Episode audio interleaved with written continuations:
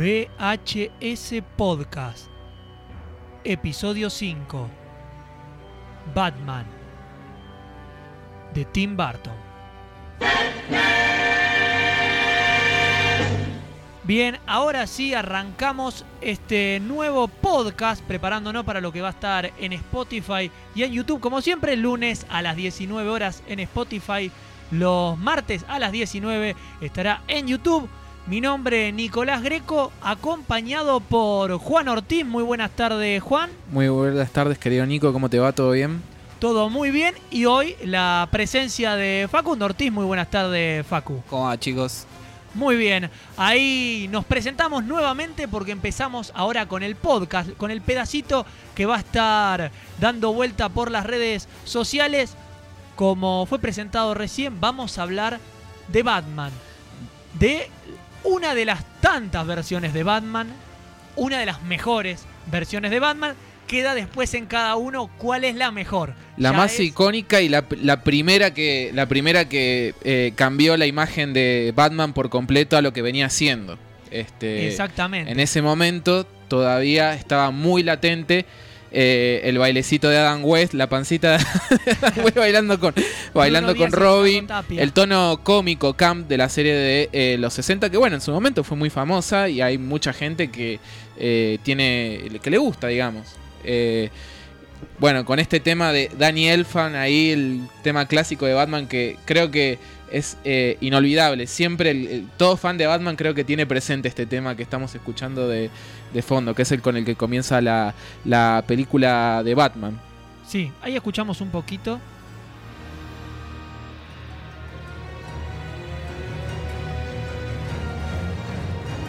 No es este Batman, ¿no? No,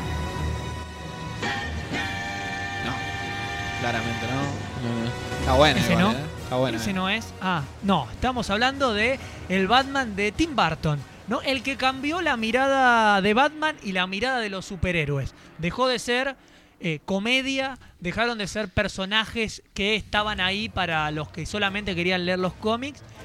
Y en parte empezaron a, brindar unas historias interesantes, no solamente eh, una persona disfrazada peleando contra otras personas disfrazadas, no.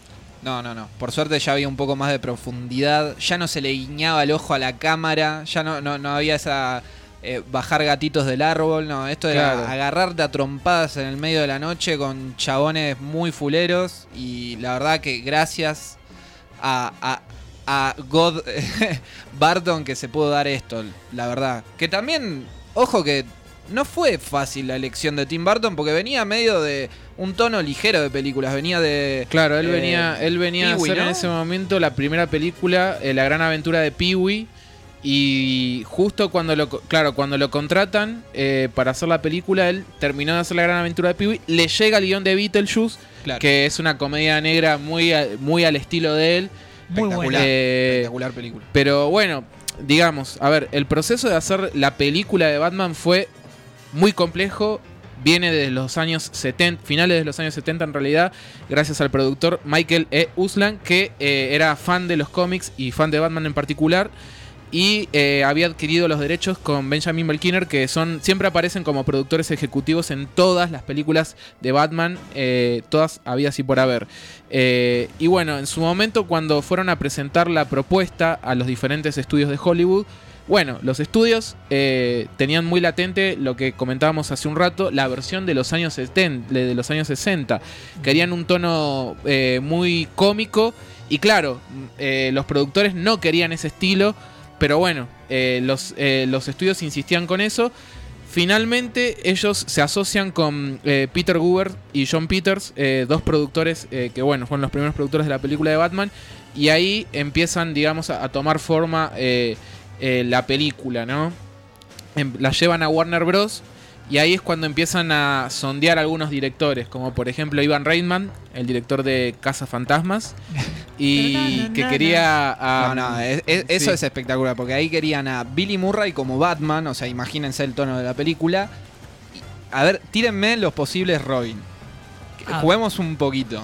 Posible Robin. Cómico, Mm. negro, ya está. Eddie Bien. Murphy. que viene ahora, vuelve ahora dentro Que de vuelve poquito, dentro de poquito. Eddie Murphy de Robin, por Dios. Eh, Michael J. Fox también estuvo en su momento eh, como posible Robin, Mirá. el actor de Volver al Futuro. Lo veo más, lo veo más a Michael J. Fox como Robin que a Eddie Murphy. Eh, Pero porque aparte Eddie Murphy es muy alto para claro, ser- sí, sí. Claro. Imagínense si estuviese al lado de Bill Murray que no es alto. No, no. y Para la tira iba bárbaro. Porque un Batman petizo, un Robin grandote, o sea, te Claro. cagaba de risa. Ya me los ponía en pantalla, yo compro. Pero por Dios, lo que hubiese sido eso. iban a ser los de, no sé si ustedes se acuerdan, los personajes de Bob Esponja. Los dos, que eran eh, el que Eh, Capitán Persevera, no, Perseve y el Sí, sí, lo- chico eh, Perseve era sí. uno y el otro no me acuerdo No me cómo se acuerdo, llamaba. sí, pero eran que eh, eran onda Aquaman, Aquaman, y. pero uno petizo, grandote, Sí, sí. petizo, y el otro era un flaco alto. Encima do- dos jubilados. No, no, no. Y después de, bueno, después de Ivan Reitman se sondeó a Joe Dante, el director de Gremlins, eh, que llegó, digamos, a supervisar un... A todo esto, el guion en el que se estaban basando era un guion de Tom Mankiewicz, que, es el guio- que fue el guionista de la primera película de Superman, la película de 1978 dirigida por Richard Donner y protagonizada por Christopher Reeve. Se estaban basando en ese guion, pasa que, bueno, iba cambiando a medida que eh, intervenía cada director. Entonces, en el guion, pero en cada guion siempre aparecía Robin. Aparecía Robin Y negro. eh, claro, exactamente. Insistían. Había un mafioso que se llamaba Rupert Thorne, eh, que era el alcalde corrupto de Ciudad Gótica, y también aparecía eh, el Guasón en, esa, en esos primeros borradores de, de guion. Este, y bueno, es interesante ver un poco la- los diferentes estilos de directores, hasta que, bueno, eh, llega Tim Burton. Llega a ser contratado Tim Burton. Este, justo cuando eh, se acaba de estrenar La Gran Aventura de Pee-wee, que es su primera película, Tim Burton eh, venía de los estudios Disney, venía de hacer dos cortometrajes, Vincent y Frankenweenie, eh, dos cortometrajes de terror, de fantasía y terror muy góticos, fiel al estilo de él. Y bueno, se había cansado de Disney, Disney se cansó de él y lo echaron. Ahí, bueno, dirigió la gran aventura de Pee-wee. Y bueno, los productores se contactan para que él dirija eh, la primera película de Batman y empiezan de alguna forma a escribir el guion, que no fue, fue un proceso bastante difícil porque a ninguno le conformaba el guion. Tim Burton no quería a Robin, decía que era, eh, lo considera el personaje más inútil, digamos. Bueno, Léete un cómic, Tim Burton. Claro. Pero en la versión de. Tim Burton creo que Robin hay, no hay hacía que ver los falta. cómics que tenía Tim Burton en ese momento a mano. Claro. No, de hecho ya estaba eh, The Dark Knight. Claro, en realidad, eh, no. The Dark Knight Returns, eh, el cómic que cambia, digamos, la forma de alguna, de, de al- de alguna forma, sí, es sí, el sí. cómic que cambia todo. Sale en el año 86, El regreso del Caballero Oscuro. Ah, mira. y después sale Batman año 1, los dos de Frank Miller. Y ahí es cuando finalmente el estudio como que dice, bueno, eh, hay un público Claro. para películas más oscuras. Ya se van alejando del, del tono cómico, si se quiere, el tono camp de la serie. Claro, bueno, pero si tenemos en cuenta, imagínense que Tim Burton respetaba mucho más de lo que han respetado otros, eh, No, sí, sí. otros directores a los personajes. No hubiese puesto un Robin de 30 años vestido en mallas. No lo hubiese hecho, hubiese puesto un niño. No, Pero no creo que no daba más para la época poner en una película del estilo de Batman de la del 89 un nene de- claro. saliendo como, secu- como compañero de Batman, ¿no? después igual tengo que decir, pasan los años, eh, me voy a ir un poquito al futuro, pero para la polémica Batman Forever, que en un momento estaba Tim Burton involucrado, ya lo vio con buenos ojos a Robin. O capaz que los productores ya lo querían imponer y eh, no quedaba otra, No- pero no no, había más tenía ojos. ningún sé, tipo igual- de problema. No sé eh. si igual estaba incluido el, ¿estaba incluido el Sí, personaje sí, de Robin, sí, sí. sí, ya Robin ahí es, es donde más fuerte pisó. Porque pisó fuerte en la 1, en Batman Vuelve también lo querían mandar de nuevo. También Tim Burton. Y en la 3, como quedó manija. eh, Tim- no sé por qué, eso sí nunca lo. Por lo menos no lo pude leer.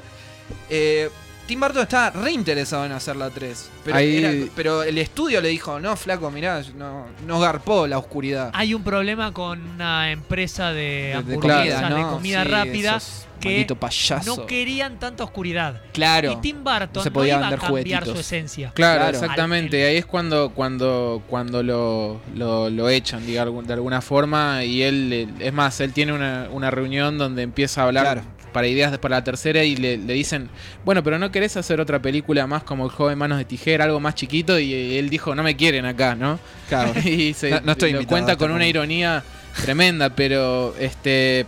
eh, Sufrió, sufrió. sí, El- personaje de Batman sufrió y en los inicios lo- lo loco siempre fue controversial porque arranca el proyecto, primer elegido, o sea, estaba para Batman estaba Harrison Ford, dijimos, Los candidatos. Los candidatos. para Mel Batman. Gibson. Mel Gibson y el James Bond. James Bond, Pierce Brosnan, después Tom Selleck Bueno, no, también. ni hablemos de, como dijimos recién, estaba Bill Murray en un Bill, momento. Bill Claro. Murray en un momento y aparece Keaton. Antes, antes Sí, de que digamos sí. algo, yo quiero decir que me encantaría ver Sí. que sea tipo parodia, onda cha cha cha.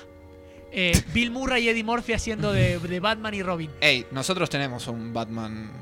Batman argentino. Por tenemos al eso, Batman argento por eso ahí. digo, tenemos el eh, cha cha cha de, Sí, sí, sí, de- de- de caseros de case- haciendo de Batman.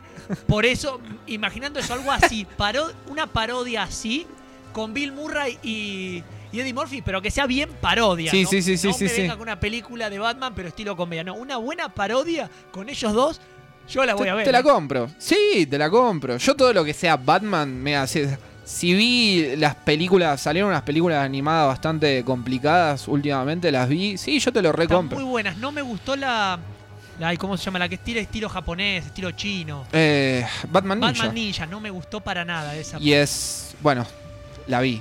Así que te compro la de Billy Murray. Por eso, ¿viste, viste eso y dijiste, sí, con la Bill Sí. Murray, vamos. Sí, vamos, vamos como piña. mí- Por lo menos me voy a reír. Hubo mucha polémica con, con la elección de Michael Keaton como Batman. Bueno, sí, volviendo Este, a, la, a la polémica, sí. porque, eh, bueno, en su momento querían que...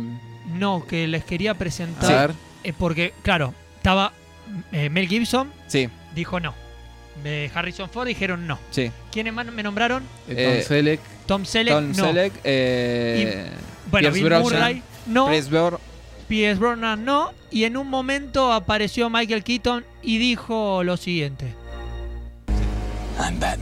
Sí, ahí papá. sí. Sí, y sí. entonces quedó. sí, él. sí, sí. Es- No, e- es, increíble esa frase como quedó en el inconsciente y el chabón la tira, ¿eh? Sí. Al día de hoy. Bueno, lo vamos a volver a ver. Lo vamos loco, a volver a ver en Flashpoint, ahí Qué lindo. como en Hermoso. un multiverso. Hermoso. De Este- hecho, ahora va a salir un cómic que sigue la, la película. Claro, que de- sigue de- la película de Batman, la línea de las películas de Tim Burton. O sea, desde Batman Returns Sí. Y, sería. apare- Este- y vamos a ver, eh, lo, lo bueno es que vamos a ver a, a Naldo ahí como Two-Face, por fin. Sí, por sí, fin. sí, sí, bueno, aclará al actor. Este, pero volviendo un poquito, volviendo un poquito a la elección de Michael Keaton como Batman fue muy polémica en su momento porque bueno, también justamente, primero que el director que habían elegido en ese momento, Tim Burton, no era muy conocido y la primera película, la única película que tenía en ese momento era La Gran Aventura de Pee-wee, una comedia fantástica. Eh, bueno, eh, y Michael Keaton había protagonizado eh, muchas comedias Muchas en ese momento, entonces claro. todos imaginaban que iba a ser la versión de los años 60. Eh, es más, eh, a Warner le llegaron 50 cartas de quejas. sí. Creo que eh, las acciones habían, las acciones de la Warner también habían subido. O sea, había sido un despelote tremendo. Pero bueno, Tim Burton quería, eh, justamente, él, explica que no quería a un, muscul- a un hombre musculoso para el papel. Porque él lo veía más como un freak, digamos, como un, como un fenómeno a Batman. Y creía que los ojos de Michael Keaton aportaban también eh, esa oscuridad, ¿no? Claro. Claro. La insegu- inseguridad también del personaje y el trauma. De hecho, el disfraz también. Él com- comenta que en un libro que el, el di- el diseño del traje fue justamente, se planteaban por qué él se viste de murciélago, justamente para ocultar de alguna forma la, esa inseguridad que él sentía. De hecho, si, si, vemos, si vemos el disfraz, tiene como bien marcados los pectorales, los abdominales, como un hombre Claro, que. claro. Soy Un hombre, fuerte. fu- claro, fuerte, que necesita de alguna forma reafir- reafirmar eso. Eh, bueno, en ese momento fue muy polémico. Ahora todos adoramos al Batman de Michael Keaton. De hecho, estamos esperándolo ver ahora en Flashpoint. Eh, eh, tiene mucho que ver, si lo comparamos, lo que pasó con Ben Affleck. Porque pero, Sí. pero con todos, o sea, Cuando Ben Affleck, eh, Heath Ledger, eh, Jared Leto en su momento, de- todo claro. lo que pasaron, no sé por qué, pero tiene que ver con Batman, pero porque en otros no, no me pasó, con Spider-Man no, no vi que haya, haya quilombo por Tom Holland. o- No, es más, creo, no, pasa, creo que lo siguiente. Después de las Batman de, de Keaton, eh, es como que, bueno, vino Val Kilmer, está bien, porque venían haciéndola Claro. bien. Bueno, después más o menos con Val Kilmer viene George Clooney. Bueno, es George Clooney, a ver qué hace. No gustó. Entonces ahí se ve que quedó. llega eh, Christian Bale, que venía de otro lado, otro estilo más parecido a lo que iba a venir con Batman, entonces se lo aceptó un poco mejor. ¿Qué pasa? De golpe se dice Ben Affleck y otra vez era como, ah, no, volvemos a eso, no, no, Ben Affleck no, porque yo me acuerdo Ben Affleck. Pasa que muchas veces uno se queda con algunos personajes de Ben Affleck y son un montón de películas. No, Y claro. tiene muy buenas actuaciones y tiene películas que. Yo me peleé con mucho hate. romántica, que creo que es lo Sí, que sí, generaba sí. ese, No, ese pero- inconveniente. No, pero tiene muy buena. Ben Affleck, o sea, por ejemplo, Gone Girl es una muy, muy buena película Sí. de Howard Fincher. Yo creo que depende, en realidad, eh, creo que depende mucho de- del tipo de guion. En el caso de, por ejemplo, las dos primeras de Batman de, de- de Tim Burton, creo que el, el guion, el, el guion justamente se adaptaba. Eh, a lo- al, al personaje. Si el guion es bueno, lo que quiero decir, si el guion es bueno, yo creo que no, Sí. no importa, digamos, o sí importa el actor que lo va a hacer, pero a ver, si uno piensa en Michael Keaton y como Batman viendo los cómics, no es el, el, digamos, el, el físico, icónico. el físico más adecuado, digamos. Pero yo creo que eso es lo que menos, lo que menos importa porque uno lo ve como, como Batman y transmite todo, todo, todo, todo lo que tiene que transmitir. En cambio, por ejemplo, eh, si se, vamos, eh, un volvamos un poquito a los Batman de Val Kilmer y George Clooney. El de Val Kilmer, bueno, tiene un. puede tener un parecido, pero yo la otra vez eh, la volví a ver Batman Forever y la verdad que. Totalmente era más inexpre- inexpresivo. Claro. Sí, pero, pero pasa, eh, eh, también, o sea, e- esos fueron como inventos muy comerciales y se fueron un poco de la, de la oscuridad. De hecho, cuando salieron unos clips de las películas de Schumacher, sobre, sobre todo de, De Batman Forever. de Batman Forever, y tiene un, esos clips en los cuales vemos a Bruno con la carta de Thomas Wayne hablando con un murciélago de no sé cuántos metros en, en- en plena baticueva, es, es intenso. Yo agarré y dije, quiero un, un Schumacher Cut, boludo, porque, pero, porque le sacaron un montón de oscuridad que tenía la película y estaba buenísimo, estaba muy bien logrado. O sea, Yo creo que que lo, mejor de la película de Batman Forever es justamente eso, son las pesadillas que él tiene, Claro. que los momentos de pesadilla. Este, pero vo- volviendo un poquito a la primera Batman, la primera Batman de Tim Burton, bueno, la polémica por Michael Keaton no fue así con Jack Nicholson, que siempre eh, estuvo como primera carta, a pesar de que se, se sondearon otros nombres como el de Eh, Willem Dafoe, William Dafoe, eh, Eh, Tim Curry, eh, Robin Williams Robin también. Williams, Ahí vamos a una cosa. Bowen. Vamos a una cosa. Sí. No, creo que no nos hubiésemos quejado con ninguna. Ya tenemos el de Jack Nicholson, que es Sí, extraordinario. sí. Pero si hubiese sido Tim Curry, después venía con lo con tema It. ¿Venía o ya estuvo? No, no, eh, It viene después de. Viene de después. Bat- viene Viene 90, después. claro. claro. Ah, claro. It viene. ¿No es de los 80 It? Eh, no, es de los, de los 90.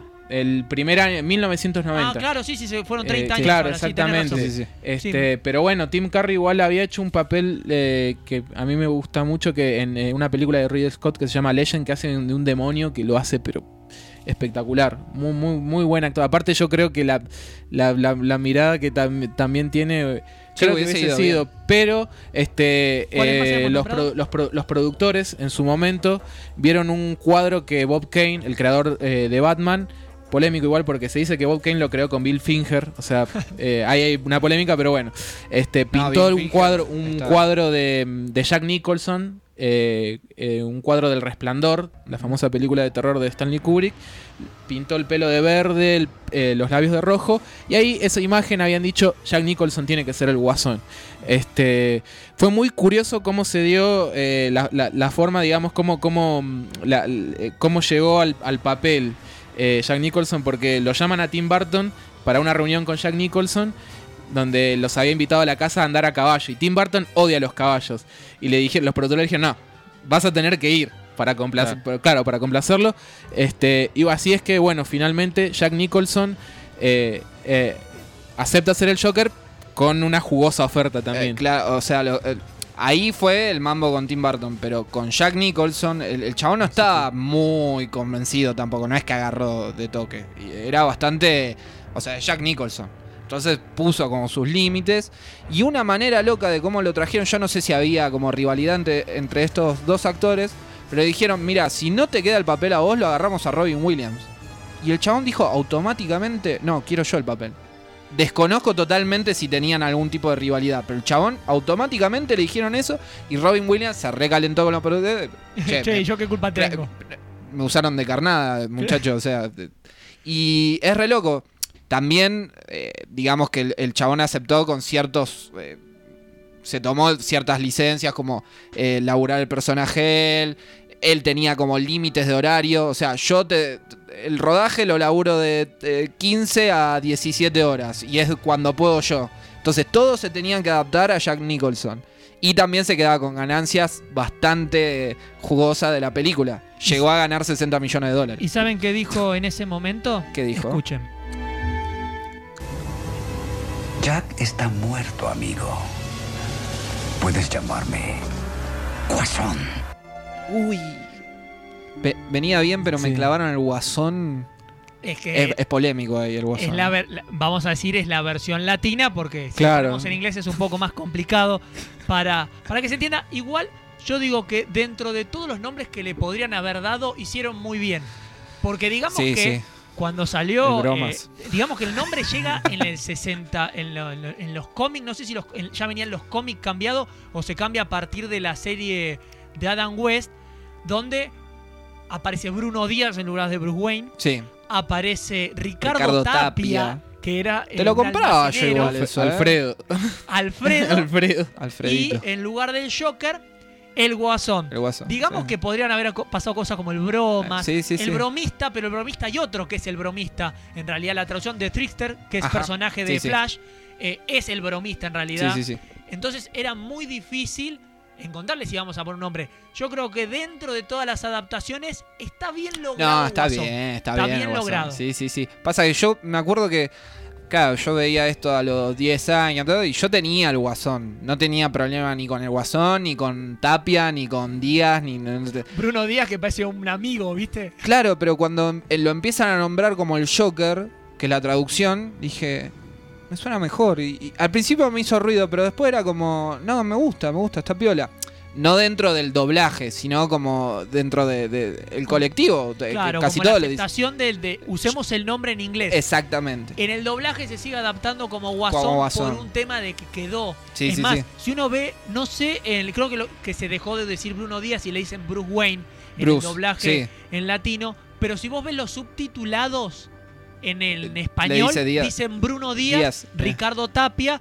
Me- muchas veces eh, las versiones animadas, Ajá. que me gusta verlas Sí, sí, sí. con la voz eh, Original. original, que lo hace Kevin Conroy, que lo hace muy bien y el aparece de en la serie, el de la serie animada, de Batman, la serie muchas- animada de y muchas años 90, películas. sí. y muchas películas, excepción de las últimas animadas, que las hace Jason O'Mara, que también lo hace muy bien.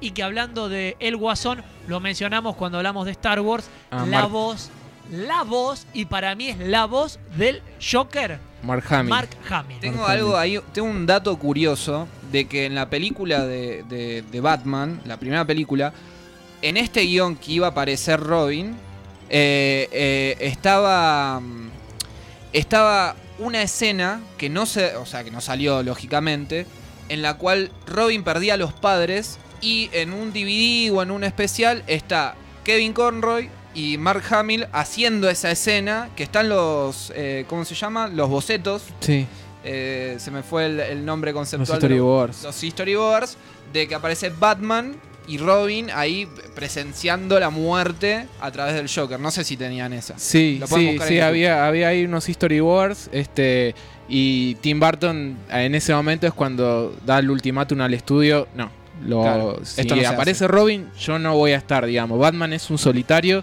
y tiene que permanecer de esa manera, así de tajante. Eh, Qué tipi. ahí, ahí es cuando. También, bueno, hablando un poquito de los cómics, hablábamos de Dark Knight Returns, los cómics de alguna forma que empujaron un poquito a que se haga esta versión oscura de Batman. Eh, está también Batman de Killing Shock, también, que es un cómic que eh, justamente explora la dualidad, de alguna forma, cómo Batman y el Guasón son la, eh, un- la, ca- el- la misma, digamos, la misma cara. La misma eh, moneda. No me salió la, no me sale la palabra. Eh, no me son sale la dos palabra. caras de una misma La- moneda. claro, exactamente. Son y ese do- cómic dos caras, diría Tommy Lee Jones. es, Claro. Uf, no. Y ese cómic es el favorito de Tim Burton. de Muy hecho. bien. También es uno de, de mis favoritos. Martín, ¿estás ahí? Chicos, ¿cómo están? ¿Todo bien? Todo bien. ¿Escuchás bien? escucho bárbaro. Perfecto, Tincho. Bueno, eh, estamos acá con Juan y con Facundo. Facundo no, no lo tenés eh, en conocimiento porque no estuvo en los programas anteriores. Invitado especial. ¿Qué haces, Facu? ¿Todo bien? ¿Qué hace Tincho? ¿Cómo va? Placer. Mucho gusto. Muy bien. Bueno, ahora estamos. Juan Martín, ¿cómo va? ¿Todo No te, no te tuvimos el programa pasado. No, simulé que iba a estar y finalmente no estuve. Tiró la de que iba a estar y después se- fue a pilar, ¿viste? Se fue, se fue de vacaciones. Se fue con Ravena. sí, y es más, tenía unas ganas, me decía, uy, qué ganas de estar ahí. Y el día que viene el programa, ni noticias. No, no, sinceramente el de simuladores tenía muchas ganas de estar. Este, mi serie, una, o sea, mi serie favorita argentina por afano y una de mis series favoritas de todas. Y, pero bueno, no, no, no pude, no pude. Muy bien. Bueno, pero está para hablar de unos personajes que te gusta, te gusta un poquito también. A vos, al igual que a nosotros. Y es Batman, estamos hablando de la saga de Tim Burton, de las dos películas, ¿no? De Batman y de Batman Returns. No nos vamos a meter con Forever ni con Batman y Robin de lleno. Lo- vamos a estar mencionando favor. como estuvimos Con haciendo hasta recién. con los batipezones, ¿no? No. Con los planos de la famosa. La famosa. La cola de- de- Claro, exactamente. La, la cola ahí, las piernas. ¿Quién quería ver eso? Yo no, la verdad que todavía no entiendo por qué esos. Quiero- el el, con las luces LED. claro. Eso está ahí, bueno. ¿eh? Yo te lo compro. Robin diciéndole: Quiero un auto. A las chicas les encanta. Por eso Superman trabaja solo. No, y, y pará, y la, la visa de Batman. Ah, la avisa, cuando se pelean con la, con Ay, la Dios. hiedra, con hiedra Ah, no, venenosa. terrible. No, no. No, no, Ya entendimos que es millonario, boludo. Todos esos chistes. El hecho de que de que Batichica sea la sobrina de Alfred. Es el, mal- es, Que es el, es el mal menor. Es el mal menor. No, pero eso, bueno, Claro. eso yo creo que es lo, lo- lo menos peor. El, problema era eh, con esas dos películas. Obviamente cuando las vi de chiquito me gustaron, porque, o sea, eh, a mí de nene la verdad debo aceptar que me gustaron, ambas. Este, pero después las vi de grande y es como te querés morir. Y para mí terminaron siendo, sin querer, o por ahí queriendo, un homenaje a la serie de Sí. West. Es que fue. Sí, eso. sí, es Tal que cual. fue, fue tal cual. Es que se buscó fue un poco sí. eso igual, ¿eh? Este, yo, a mí, bueno, a mí también me gustaban, la verdad, cuando era muy chiquito. Es más, tengo el muñeco, tengo el avión, el avión que aparece al final de Batman y Robin, cuando Claro, van a, cuando van a buscar, claro, no sé cómo sí. llamarlo, si es un, Avión jet. un no- avión qué jet, era. no sé qué es. Bueno, tenía, tenía, ahí- lo tengo todavía ahí como coleccionable. Aparte, actorazo. Sí, No, sí, sí. Muy- eh, un Sí, elenco de no, puta madre. elenco Tommy Lee Jones, Kidman. este Nicole Kidman, este bueno, Jim Carrey, después está bueno, eh, y Uma Bueno, Thurman en la en la Batman y Robin venían a hacer Pulp Fiction, o sea, digo, Schwarzenegger venía a hacer eh, Termin- eh, Terminator 1 y 2, eh, había, bueno, George Clooney también, o sea, son grandes Sí, sí, grandes grandes actores. Clooney. Val Kilmer Y Val es Kilmer eh, ya era Val Kilmer. Sí, Val Kilmer ese mismo año hace una película que está muy buena que es Fuego contra Fuego con Robert De Niro y, y Al Pacino, peliculón. Este, Claro. eh, Película. pero mm, volviendo un poquito a, bueno, a la primera Batman, a la Batman de, de Tim Burton. eh, la historia transcurre en medio de el 200 aniversario de la ciudad y Batman ya está establecido como, eh, Como ya, Bat- ya, pa- ya aparece Batman directamente, no es que cuentan una historia de origen, sino que Batman ya está en la ciudad.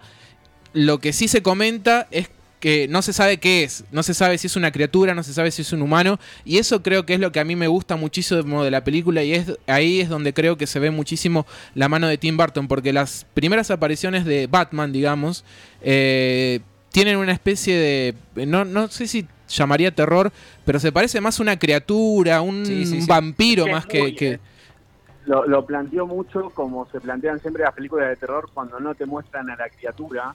Es lo Claro. mejor de la película de terror, porque vos, no sé, estás viendo a alguien y sabes que hay un bicho por ahí, no lo ves y de repente ves que desaparece uno que está atrás tuyo y te Alien. va dando el suspenso y el terror. Claro. Y una vez que ya lo ves, bueno, creo que igual a Alien no es justamente el, el- el ejemplo para dar, porque Alien es un peliculón de principio a fin, pero sí en el hecho del, del sentido de, de los argumentos comunes y corrientes de la película de terror, que no te lo muestran, no te lo muestran, entonces uno te va generando el miedo y ya después cuando lo ves lo dejas de, de tener. Y, y bueno, y todo eso que, la- claro, lo- la- la- lo- los delincuentes no sabían quién era. A ver, no Tincho, que se te está se está perdiendo el, el sonido. No sé si te moviste, si te, Te, te alejaste. comió, me parece que te comió el simbionte o... Sí, el, el alien. El alien, comió el alien.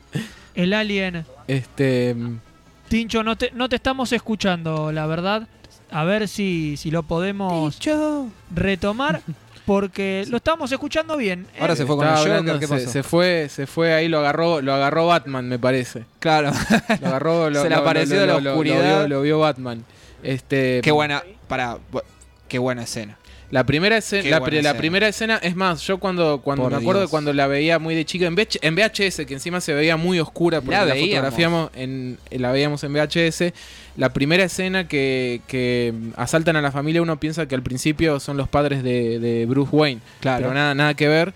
eh, y después, bueno, aparece justamente, es la primera aparición de Batman, totalmente icónica, con eh, esas calles oscuras, llenas de humo, que justamente construyen muchísimo la atmósfera y que creo que terminan de, de- de- de alguna forma de definir al personaje Claro. de, la película y bueno, aparece... Eh, el- Eh, Es como un guiño igual. El- la familia, el callejón, Sí, el sí, sí, sí. pibe, el- las perlas. Este, yo me acuerdo, no sé si te acordás de ese plano de arriba que aparece como justamente como una criatura, como una sombra. Ese, ese yo me Oh, refería que Dios. justamente que lo retrata como una criatura Dios. porque parece como una ra- como una, como una una ra- ratita, o sea, está ahí como es mirando grita y él justamente se, as- se asoma y ahí está como una ratita de laboratorio y acto siguiente pasamos a la escena donde los criminales están hablando y ahí es donde se empieza justamente a hablar de, de- la que es muy, es muy bueno porque encima te transmite toda esa, esa tensión. Es cuando le dice, eh, me da miedo, oí hablar del hombre, del hombre murciélago. Sí. Y el otro se le, se le ríe y vemos de, de atrás, digamos, en un plano general, vemos de atrás a Batman cayendo, digamos, una sombra negra. Sí, el- el- y es la tremendo. capa abierta. Claro. O sea, eso, eso fue, es icónico. O sea, a partir de ahí todas las películas dijeron, bueno, a ver quién hace el primer, el mejor despegue de Batman. Porque es, es- Exactamente. uf, es un- Tenemos a Martín A ver, ahí en línea a de ver, nuevo. Tincho, ahora si te escuchamos bien. No, Lo, no. lo estamos Está- escuchando. está- está estamos escuchando bajo. muy bajito. Se lo escucha muy bajo a Martín. Ahí vamos a ver si lo podemos solucionar. Volviendo un poquito a lo que estábamos este, hablando ahí, bueno, eh, bueno, y el, famoso I'm Batman. O sea, aparece Sí, ahí. Exactamente. eh, ¿Querés eh, escucharlo? Mira. Vamos a escucharlo de nuevo, a ver, por favor. música, Ahí música está, para mis sea, oídos. Me lo- por ponémelo favor. por favor de nuevo porque este es. I'm Batman. Ay, Dios. Eh, lo tira ahí. Lo que quieras, Keaton. se generó Eh. una controversia. Yo me acuerdo de una película que es. eh, creo que le pusieron acá Buenos Vecinos, le pusieron algo así, una película de Seth Rogen y, y Zac Efron, y en un momento tiene una conversación. Una comedia, Sí, que sí, se sí. imaginan debe tener un argumento extraordinario. Eh, pero está buena, bastante graciosa la película. Tienen un momento donde ellos están discutiendo de cuál es el mejor Batman. Claro, por generaciones, uno dice, no, el mejor Batman es el de Keaton. Y le dice Seth Rogen y Zac Efron le dice, no, el mejor es el de Bale. Y van discutiendo todos los Sí. días y uno está, I'm Batman. Lo que otro, pasa con el de "I Bale am es que está mucho más desarrollado. Ahí tenemos a Martín de nuevo. Ahora Ahí- sí te ahí escuchamos, sale. Tincho. Para mí, yo soy mucho de no querer comparar, porque justamente como decía Juan, eh, nosotros tenemos en, en las Batman de, de Barton, tenemos un, un Batman ya instalado, ya existente, no nos cuentan cómo él pasa a ser Batman, y tenemos después en las de, en las de Christopher Nolan, un Batman uno empieza a ver cómo empieza a ser Batman, cómo Bruce Wayne empieza a formar su personaje y cómo empieza a formar esa doble cara. Entonces, y, y sin ir más lejos, yo creo que para todos nosotros nos va a gustar más eh, el de el de Christian Bale, el personaje de Christian Bale, una cuestión, como decía Juan, generacional.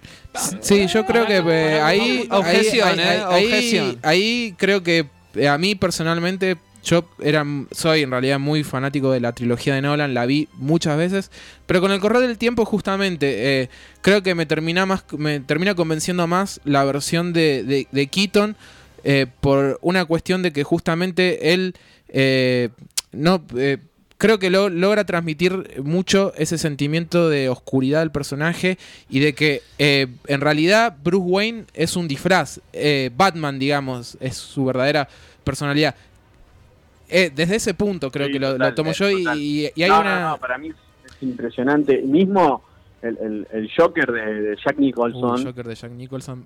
es, eh, es impresionante. es Aparte, impresionante. yo siempre digo, que hay que poner las cosas en el contexto en el cual fueron hechas. Tal cual. Nosotros tal veníamos, o sea, el mundo venía de, de no haber visto nada en cine sobre Batman, ni, ni hablar de bien hecho, no creo que no había habido nada. No, no, no, No. había, no, no había nada. Hasta ese momento, nada. Solo la versión Sí, de la, de la serie, creo, en, película, no habían hecho una versión. No, la serie animada. Claro, no, de la Ah, serie de la Adam West. 60, la serie Tenía una los 60, sí. película que habían hecho Sí, pero de sí. televisión. Sí, Sí. que peleamos con un tiburón. Este, Malísimo. No, ah, yo, yo con, eh, con el tema de los Batman, o sea, eh, no es, me es muy difícil elegir. Yo tengo muy claro cuál me gusta, no, no cuál es el mejor, eh, porque me, me gustan todos. O sea, salvo el de el de mm, De Val Kilmer. el de Val Kilmer y el de George Clooney me gustan todos. O sea, el de Keaton No, porque es icónico, es el, Affleck. es el Diegote de los Batman, es icónico. Eh, Bale para mí es el Messi de los Batman, ¿me entendés? La tiene clarísima, o sea, más allá de que dice Bale Martín de que está súper desarrollado. Y Ben Affleck, Ahí voy, ahí voy a, a, a- a Bencito que lo amo también. Lo que me encantó de Christian Bale es que me le puso voz a Batman, por Dios. O sea, la voz de Christian Bale para Batman es increíble, esa voz rasposa. Voz de Batman. Voz de Batman, ¿me entendés? Es como oh, eh, poder. Y lo que me dio eh, Ben Affleck es, es Batman. O sea, perdón, el, el que... el- pero es Batman. Yo O sea, una vez es tuve esa- no, no, no. Visualmente es en este Batman. caso estoy totalmente de acuerdo con vos. Para mí el Batman de Ben Affleck, lo poco que se desarrolló es excelente. Claro. Claro, para Lo mí ese es el problema. Hubo poco, hubo tan poco, porque una vez lo, di- lo hablaba con un, con un amigo de esto que me decía, no, pero el más eh, fiel, el más de los cómics es el Batman de Ben Affleck. Le Claro. digo, no te lo discuto, le digo. Lo que te voy a decir es que vi- no vi nada. Pa- En- entre lo poco que se vio de Batman, es como que no podés sentir la esencia de Claro. Batman, no podés entrar en el personaje Hay porque uno- hay mucho de Superman hay- en la en Batman vs Superman, sí, sí. se comparte mucho con el resto de los personajes en la liga. Hay una entrevista que le hacen a Will Smith, que imagino que la vieron, cuando él está rodando, ¿cómo se llama esta? mm, Escuadrón Suicide Suicida. Sí, Y él dice, no pasa nada, dice, estoy acá, dice, en, en el mundo de Batman, pero no pasa nada, y si de repente me toca la escena en el cual tiene que, se tiene que venir Ben Affleck y me tiene que atrapar, y yo veo al, al Batimóvil doblando, y automáticamente empiezo a aplaudir y a emocionarme, y le digo, Claro. ven por favor, dame tu autógrafo. Sí. Es muy buena esa, si, si no la vieron, véanla, es buenísima. Eh, eh, Y eso también, o sea, voy al, voy al hecho de que para mí el personaje, como lo encara Ben Affleck y todo, es excelente. es que lo, lo- lo que está buenísimo, o sea, yo lo que le rescato al de Ben es visual. Como dice eh, Nico, eh, falta de desarrollo. Claro. Claramente. Visualmente Pero es visualmente es Batman. Ya está, chicos. O sea, eh, para mí el definitivo. el traje gris. el traje usa- gris. Todo, ¿no? Todo, es toda la absolutamente. esencia. Batman es toda la imagen de Batman. Y nos estamos olvidando de alguien. El polémico, que yo lo recontrabanco porque tiene unos peliculones, porque todos lo Robert, relacionan. Robert, Robert- Robert Pattinson. Mi amigo Robert.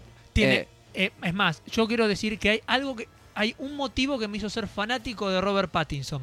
Una entrevista post Sí. saga Crepúsculo, Sí. cuando le dijeron, ¿y a vos qué te parece Crepúsculo?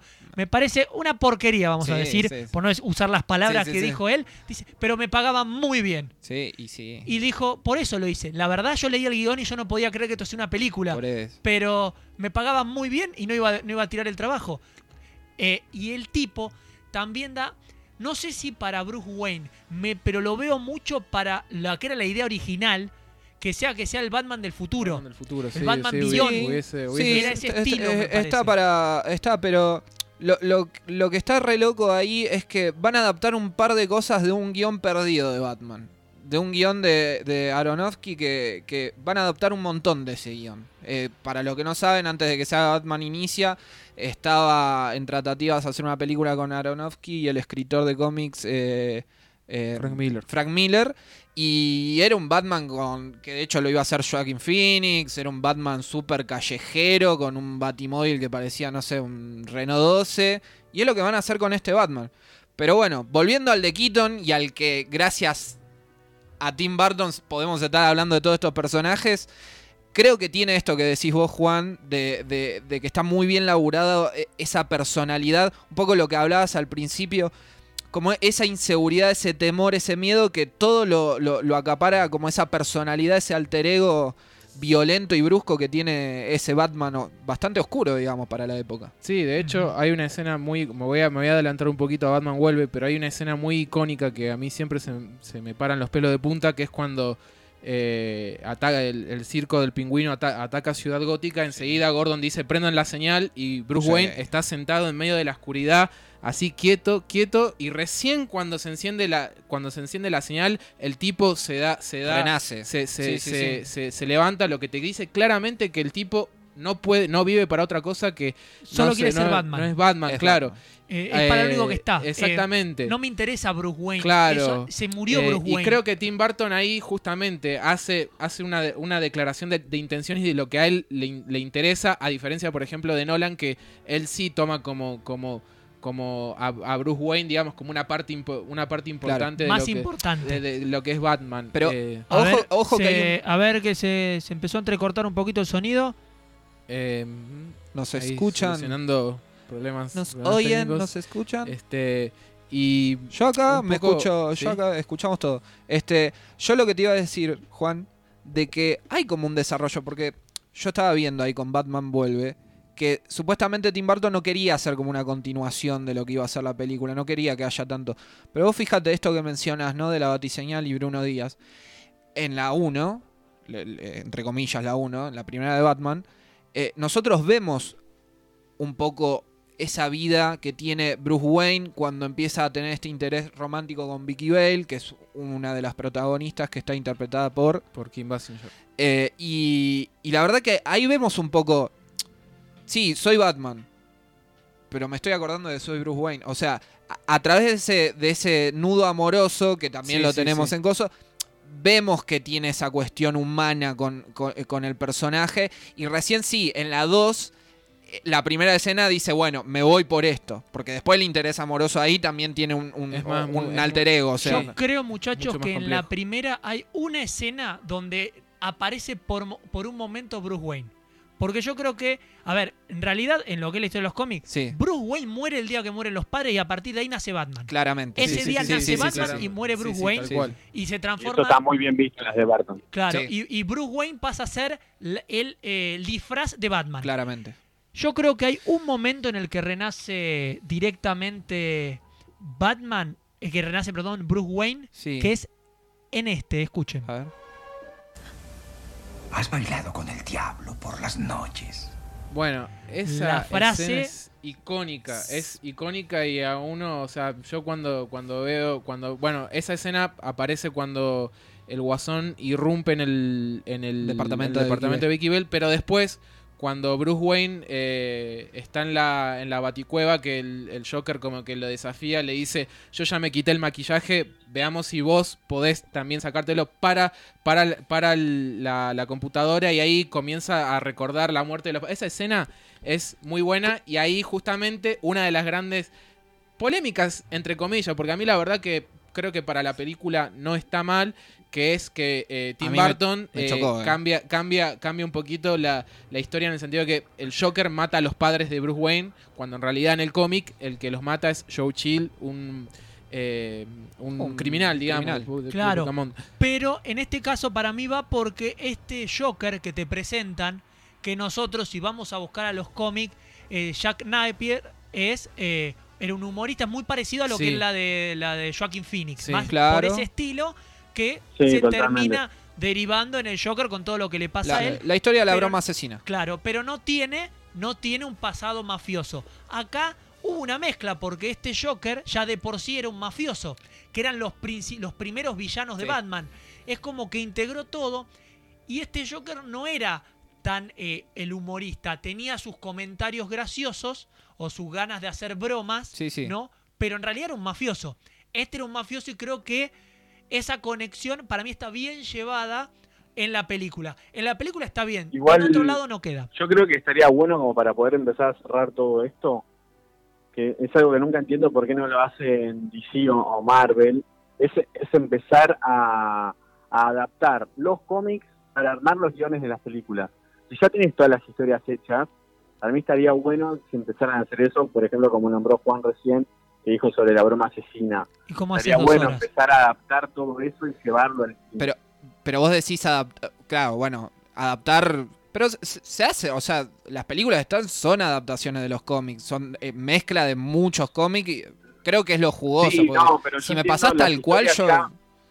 Claro, para mí yo, yo iría por ese lado para probar. Tipo tal cual. Bueno, la broma asesina en la versión animada Sí. es tal cual el cómic, Buenísima. pero tuvieron que agregarle No, ese- esos, esos Sí, la- primeros la minutos horribles. porque no alcanzaba el tiempo para que sea una película. Horrible, me pareció horrible. No tenía nada que ver, Horrible. pero con eso era un poquito como para decirte acá tenés la, la, Pero, la eh, bati- aburrir- batichica para no tiene nada que ver con lo que va a ser después. No tenían ganas de laburar. Lo- no lo- tenían ganas de laburar, porque la verdad que, o sea, podían hacer. que- ¿Querías minutos? ¿Querías agregar minutos? Podía inventarte cualquier. ¿Por qué me No pones a Bárbara Gordon como interés amoroso de Batman? Porque aparte podrían haberlo hecho como interés amoroso de Nightwing directamente. Claro, Tim Drake, papá. O sea, ¿qué, ¿pero qué, qué estaban leyendo estos tipos? Dios, no, no, me, pude- me, me desesperaba. Yo creo que por ahí también depende mucho capaz del estilo del, del director. Justamente creo que eh, Ti- Tim Burton justamente no es muy fan de los cómics, excepto de, de Killing Joke. Creo que es la única, es la única novela eh, gráfica que es cómic, digamos, que a él le, le gusta. Y volviendo un poquito a esto que hablaban del Joker, justamente la visión que él, que él tenía un poquito justamente de Batman y el Guasón es eso, digamos, son como freaks de alguna forma. Claro. Una- un duelo, un duelo de monstruos. De hecho, justamente Batman en algún punto es responsable, es responsable de la creación del Guasón y el Guasón es responsable de la creación de Batman. Uf. Entonces yo creo que eh, eso, eso, eso creo que es lo que tiene de bueno la versión de Tim Burton. Que eh, también, para ir cerrando un poquito, eh, es gracias a la peli de Tim Burton que nace una de las series, para mí, de las mejores series Sí. animadas de Batman, que es Batman, eh, la serie animada. Que- Está catalogada como una de las excelente. mejores series animadas de superhéroes y está entre las Que mejores series animadas. Claramente, que Ben Affleck cara- claramente con su Sí, tamaño hace sí. honor a ese Es que imagínate que cuando yo vi eso, Tincho, era como. Por, por, o sea, si hay algo que Bencito me, me, me re, me recontra copó, es eso, es el Batman de la serie animada, pero tal cual, es un calco. Y también calco. yo creo que capta justamente bien la esencia de lo que es el personaje y los cómics también, ¿no? Eh, creo que es lo, lo mejor que tiene la serie animada. Eh, que bueno, después justamente de, en la- en la- eh, después de la serie animada, después del estreno de la película de Batman, que bueno, eh, recaudó mucho en taquilla, le fue muy, muy, muy sí, bien. le fue recontra. Fue, bueno, como decía Facu hace fue la hace mejor, bloques, fue la mejor taquillera de ese Sí, cual. hasta de Dark Knight. Y es el fenómeno con el cual, de Blockbuster, con el cual se comparaban todas las grandes películas hasta que, bueno, salió Jurassic Park en ese momento. No lo tenemos a Martín porque había unos problemas técnicos hoy, así que lo despedimos. Él sigue conectado escuchándonos, así que le mandamos un saludo enorme. Saludo, Está Tincho. con, está, en- está con nosotros espiritualmente. Eh, Yo, yo quería acotar rápidamente que lo que acaban de escuchar fue eh, YouTube, eh, música que se hizo para Batman Forever, que creo que es lo mejor que tiene la película. Un tema que me parece de los que se hicieron de las películas de Batman, a mi gusto musical, lo mejor.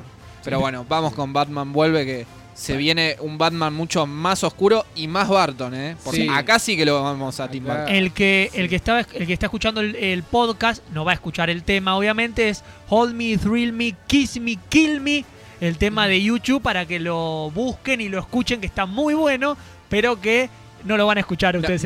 no- me animaba a nombrarlo, por eso no eh, dije no, la, la voy a cagar con el inglés, no me voy a tirar el título. No, pero yo- ahí, ahí se los dijo Nico. Bien, yo tenía que ver bien el nombre para no equivocarme el orden. está bien, está, sí, un trabalengua. Este, bueno, el segundo Batman es tal cual como vos decías, Facu, es muy Tim Burton. De hecho, él cuando le proponen hacer la secuela no quería, no quería. O sea, No. él se fue a hacer el joven Manos de Tijera. Fue esa época, me parece es la mejor época, paréntesis aparte, la mejor época de Tim Burton para mi gusto. Bien. Eh, después termina de hacer el juego de mano de tijera, le vuelven a insistir y le dicen, bueno, te prometemos que si vos ace- aceptás hacer la secuela, va a ser, va, tenés el control artístico total. Hace lo que Y quieras. darle eso a Tim Burton significa muchísimo porque eh, dijo, bueno, primero que nada, no quiero a los productores que estuvieron en la primera eh, y eh, él, digamos, el, estudio Warner había guardado todo el set de Ciudad Gótica de la primera y él lo que hizo es rediseñar completamente el segundo y se, y se nota muchísimo. Súper gótico. Claro, más, más, más gótico, Que nu- más gótico que nunca. Y una trama muchísimo más retorcida. Eh, inclusive vos hablabas, por ejemplo, del amorío de, eh, de Bruce Wayne y Vicky Bell en la primera. En la segunda hay un amor, hay un interés amoroso, pero es mucho más complejo, no es muy fácil. Ahí No, estamos, estamos escuchando para que, para porque claro, Facu lo dijo y la gente se iba a quedar con las Sí, ganas. sí. Para que escuchamos un poquito de vuelta. Esa guitarra. Por Dios. Ahí nos va a quedar a nosotros de fondo un ratito para que por lo menos puedan disfrutar A mí me la ceo esto. el eh. tema que, que bien, ahí cuando hacías mención, Juan, a lo de Ciudad Gótica, ahí generó, yo creo que por culpa de Tim Burton se generó un problema. A Porque ver. mucha gente, Sí. cuando empezó a ver las de Nolan y las siguientes, Ajá. decían, ¿y De dónde está lo gótico? Si esto es Ciudad Gótica. Claro, sí, sí, claro, Ciudad Gótica le pusieron en español. sí. Sí, sí. No se llama Ciudad Gótica, No. se llama Gotham, Go- que en realidad es como el lugar del infierno. Claro, Es una cosa así. Lo, lo que significa es una expresión. claro. Cuando se tradujo acá y encima la onda que le dio Barton generó para que todos digan, ah, no, pero tiene que ser todo gótico. Y después se encuentran con un mundo más realista por el lado de Nolan y dice, ¿y dónde están las edificaciones góticas? Bueno, ahora, ahora con la nueva de, de Batman, esta que, que estábamos mencionando antes, eh, se está grabando en Londres y todos, to- todos los edificios que pude ver en el tráiler son recontra góticos. Así que vamos a poder ver un poco de esto de Batman vuelve en esta película. Sí, todo, todo depende también, bueno, justamente, Tim Burton eh, tiene un estilo bastante particular y, y- y le imprimió ese ahora. Inclusive también justamente el- uno de los sellos más distintivos creo que es de la película es el pingüino. El Claro. pingüino que de chiquito a mí la verdad que me aterrorizó, creo que a más de uno lo aterrorizó. Sí, no porque- hubo tercer película de Tim Burton por culpa del pingüino, les Claro, quiero aclarar. no Sí, tercer- sí, sí. Su- no- sus muñecos vomitando no vendían. Qué, qué bien que fue así igual, ¿eh? Este, qué bien que fue claro, así. A- porque- A, mí me gustó mucho ese, ese personaje. En, en los cómics, en realidad, la otra, la otra vez lo hablábamos con Nico fuera del aire, este, que el Sí. pingüino en realidad en los cómics y hasta ese momento simplemente era un mafioso, nada más. con pingüinos. Claro, exactamente. Claro. Y, el- y lo que le da a Tim Burton es eh, un personaje monstruoso, abandonado por los padres, eh, con una sed de venganza y odio contra la sociedad. eh, eh, terrible. Sí, de sí. hecho, bueno, es una de las temáticas de la, de, de la filmografía de Tim Burton, siempre el diferente. Por eso yo creo que la, la, primer- la segunda película no es que eh, no es no es que a Tim Burton, como dicen muchos, le- le- no le importa Batman, pero sí creo que focaliza muchísimo en el pingüino, porque de hecho empieza toda la introducción empieza en realidad con eh, eh, cómo los padres, ah, el nacimiento del pingüino. Claro, sí, de sí, sí. Es más la película del pingüino que la de Batman. Es como el Joker de, Dark Knight, básicamente. Eh, es una entonces, cosa así. eh, ahí yo creo que después sí creo que en cada personaje va, va, va, va, digamos, matizando.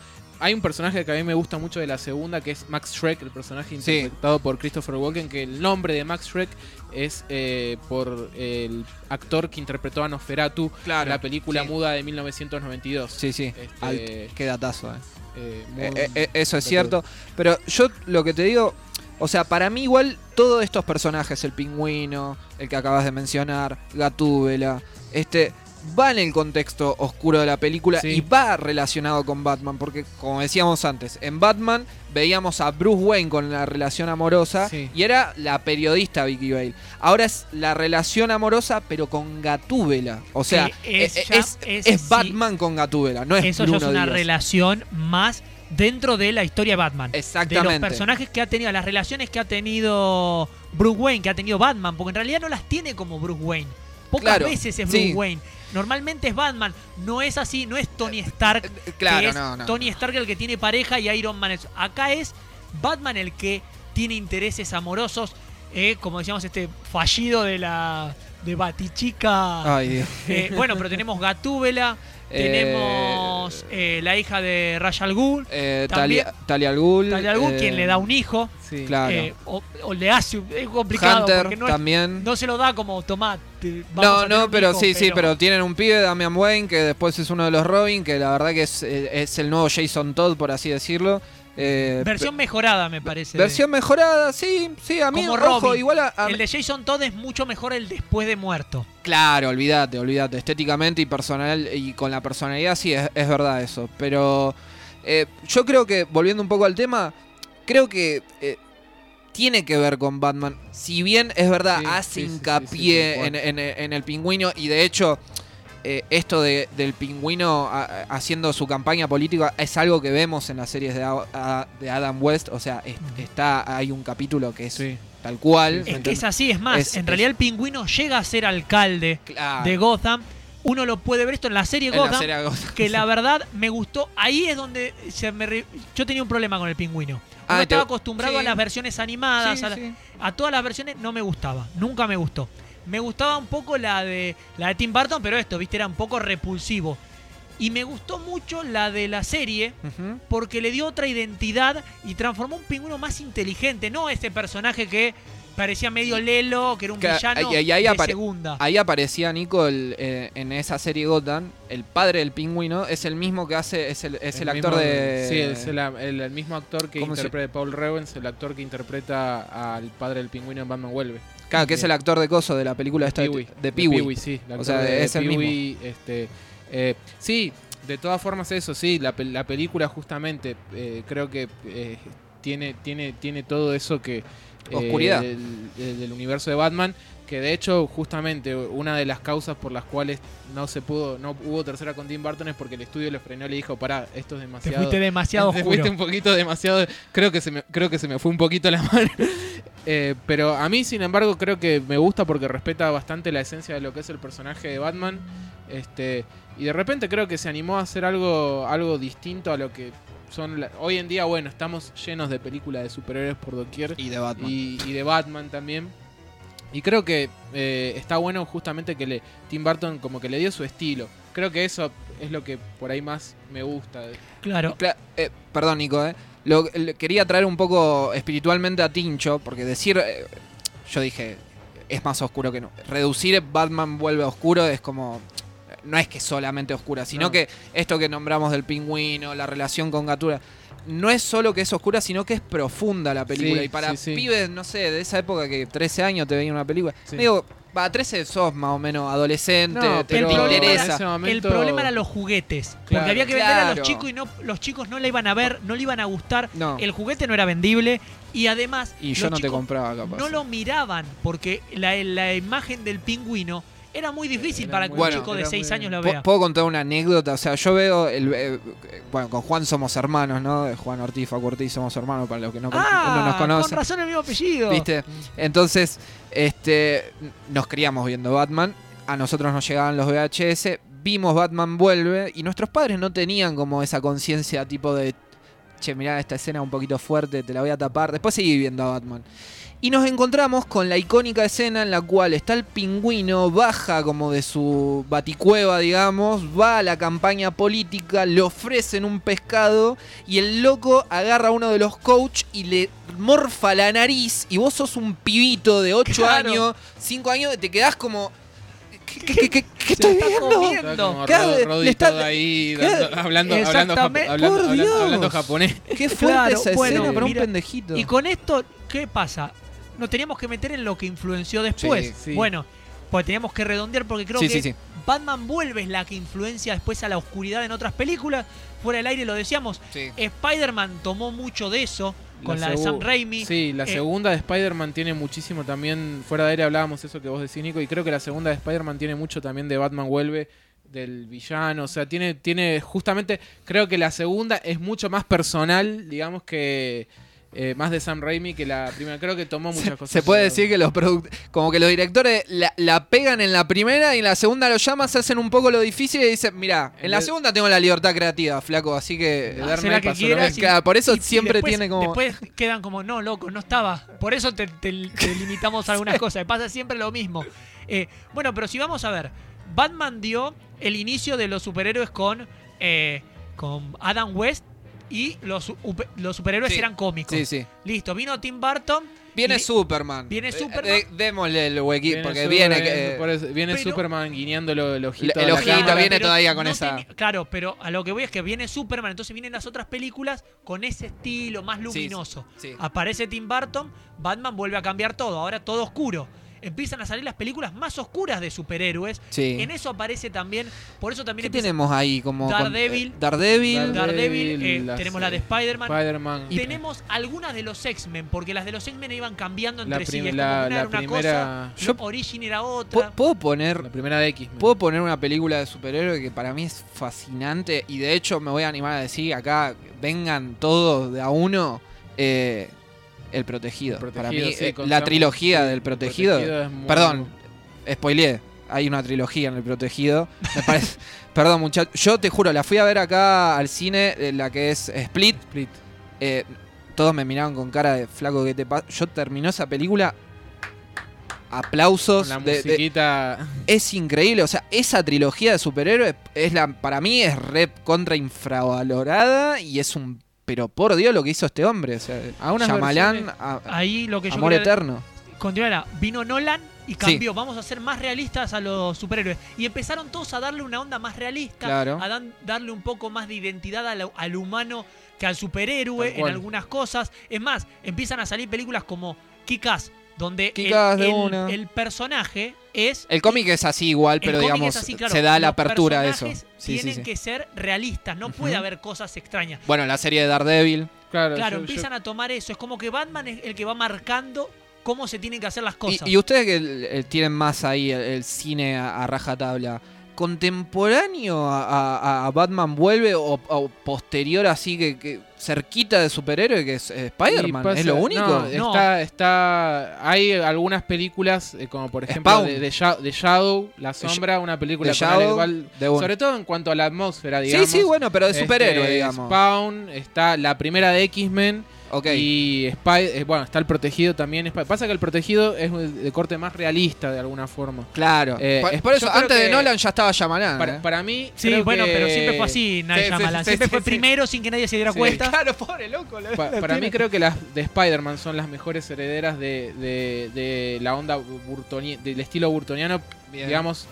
Como Ah, casi no, en el cierre, no ¿no? le- no le- no le- del estilo, sino en la forma de abordarlo. Quizá, Nos no estamos es olvidando una curiosidad.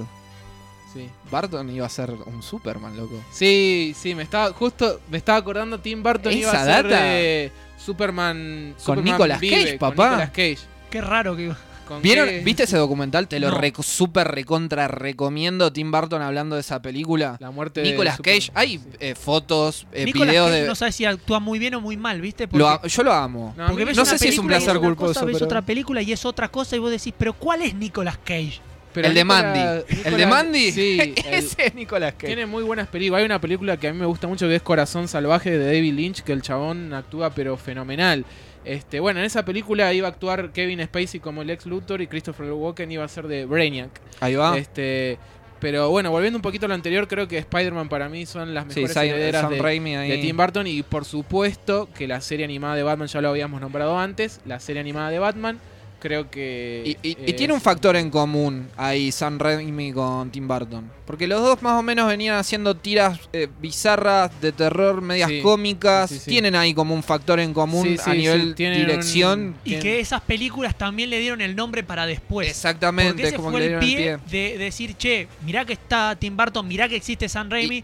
Sam al- Raimi venía de coso. Y de- Sam Raimi en ese, conocido, en ese momento era más conocido por la trilogía de Evil Dead, una película Eh, de terror eh, muy bizarra que el que es fan de terror se las recomiendo. Claro, pero tenés Claro. que ser fan de terror. Pero tenés Claro, que sí. te suene el nombre. Sí, sí, Sí, sí. o fan del, fan del fantástico. Igual tiene una película muy buena que se llama, uh, no me acuerdo, es una de western eh, Es la de. con Sharon eh, Stone y, y Coso con DiCaprio, DiCaprio, y. Coso, boludo, y sí, Llorel, boludo. y, y- y Russell Crowe. sí, Russell Crowe, sí. no me acuerdo. rápida, rápida y mortal. Sí, Mortal. mortal. La, la de los Eh, cowboys que se cagan sí. ahí en la calle. Eh, Este, pero retomando un poquito esto, también otra cosa que tienen en común es que utilizan al mismo compositor, Danny Elfman, este, para, bueno, para Spider-Man. Pregunta, ¿Dani Elfman es el de Star Wars o no? No, Danny Elfman, No, el de John Ba- Williams es el Batman. de- ¿Y cuál es el de Star Wars? John Williams. John Williams? ¿Y Danny Elfman Danny hizo el de Batman, el joven manos de tijera. No, Superman no. Batman, el joven manos de ¿Cuál tijera. hizo? Es el compositor de Tim Burton. Ah, ok. Es Y yo lo tenía como un poco más Y- y mainstream Raimi igual. vamos a hacer algo de Tim Burton, tenemos claro, a- es Claro, más, ok. Ahora va a componer la banda sonora de, de Doctor Strange en el, Sí. en el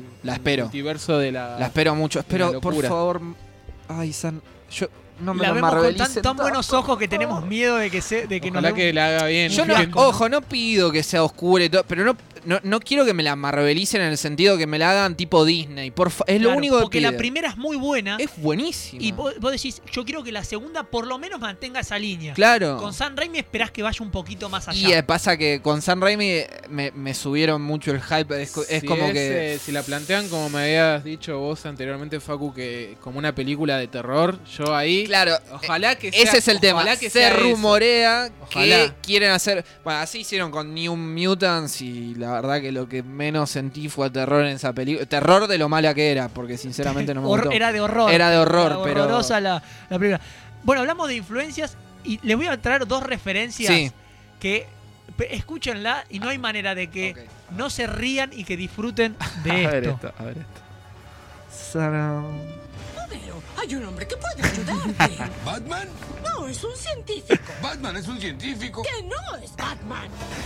Bien, esa es, es la primera Amo los Simpsons. Ya sé cuál es la segunda. y la segunda es claramente esta.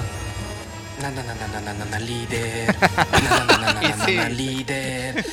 Sí, sí, sí, sí. Eh, líder. es más, hay una, hay una como es que Bart va a una convención, hay una, a una convención de cómics Sí. y agarra, agarra a uno de los comisarios y dice, yo soy Batman. Sí, sí, sí, sí. No, No, pero eh, la verdad que bueno, todo, fue todo un fenómeno en su momento las películas de, de, de Tim Burton y creo que eh, son- estamos olvidando un super. Perdón. ¿Cómo nos olvidamos de Robocop, maestro? Bueno, pero no. Sí, nah, no, me sé puedes si decir que no es un superhéroe. No sé si es un superhéroe. Es A un ver. superhéroe. hay un, hay un Todos tema ahí. vimos a Robocop. Es que ¡Ey! hay un tema ahí, porque ¿dónde es? ¿Dónde Nico lo Bani, pero metemos es dentro superhéroe, de, che. que creo que hay un, hay un tema porque Robocop Sí, se lo veía con buenos ojos porque iba por el lado de Terminator. claro. De eso- Sale después Son- de Terminator. Claro, son eh, robots, no entran Pe- como superhéroes, pero si los tenemos que catalogar, Pero, diga, entran en el mismo lugar porque van por la base. Terminator, si yo me quedo con la 1, por no decir. 1 y. Bueno, la 2 no. La 1 es un antihéroe. La Claro. 2 ya, lo, ya me lo disfrazan de héroe. Claro, Robocop, yo siempre lo vi como un héroe. Encima, ey, Robocop tiene. es súper cruda. Porque la muerte ahí de, de, de Murphy es súper cruda. Que otra cosa que mis viejos me hicieron flashear. O sea, me hicieron ver esa película y de repente me lo. Aparte se lo agarran unos mafiosos ahí tacazo y me lo. es un robot Dios. con una cara pegada. O sea, Claro, sí, sí, lo más turbio del Pasa que en nuestra casa era así, o sea, pecados capitales también. O sea, Seven. películas re Vimos Seven de pendejos. Cinco, No, si cinco estamos- años, ¿eh? Yo no sé cómo todavía no somos asesinos seriales, boludo, Sí, todavía. claro. O capaz, eh, después de ver esas películas, es como que su cerebro dijo, yo por ahí no puedo ir. O sea, no, no hay manera de ¿Quién que... te dice soy medio Dexter yo? Y... Igual te digo, a mí, por ejemplo, ¿El del laboratorio? yendo- volviendo a, También, también. a esta cuestión de la oscuridad. A mí, por ejemplo, Batman vuelve en los cortometrajes es algo que a mí siempre me influencia. Porque tiene escenas muy que a mí Claro. justamente muy terroríficas. Vos te Y largás a llorar con el pingüino. Siempre, muere, siempre lloro con la muerte del Llora, pingüino. boludo, lloro. Hasta el día de lloro, hoy, eh. lloro. Lo quiero No, hacer no. llorar porque me hizo una maldad y como hermano le pongo el clip Claro, del pingüino claro, para que se el largue. clip a del pingüino y me hace y ya está listo. Muere, Buena perra. manera, muy bien chicos. Vamos cerrando Batman con esta música icónica Sí. con la que eh, van a, van a Sí. disfrutar, al mismo tiempo les va a parecer raro y quizá digan esto no es Batman, pero Pero sí. Esto muchachos es Batman, disfrutémoslo.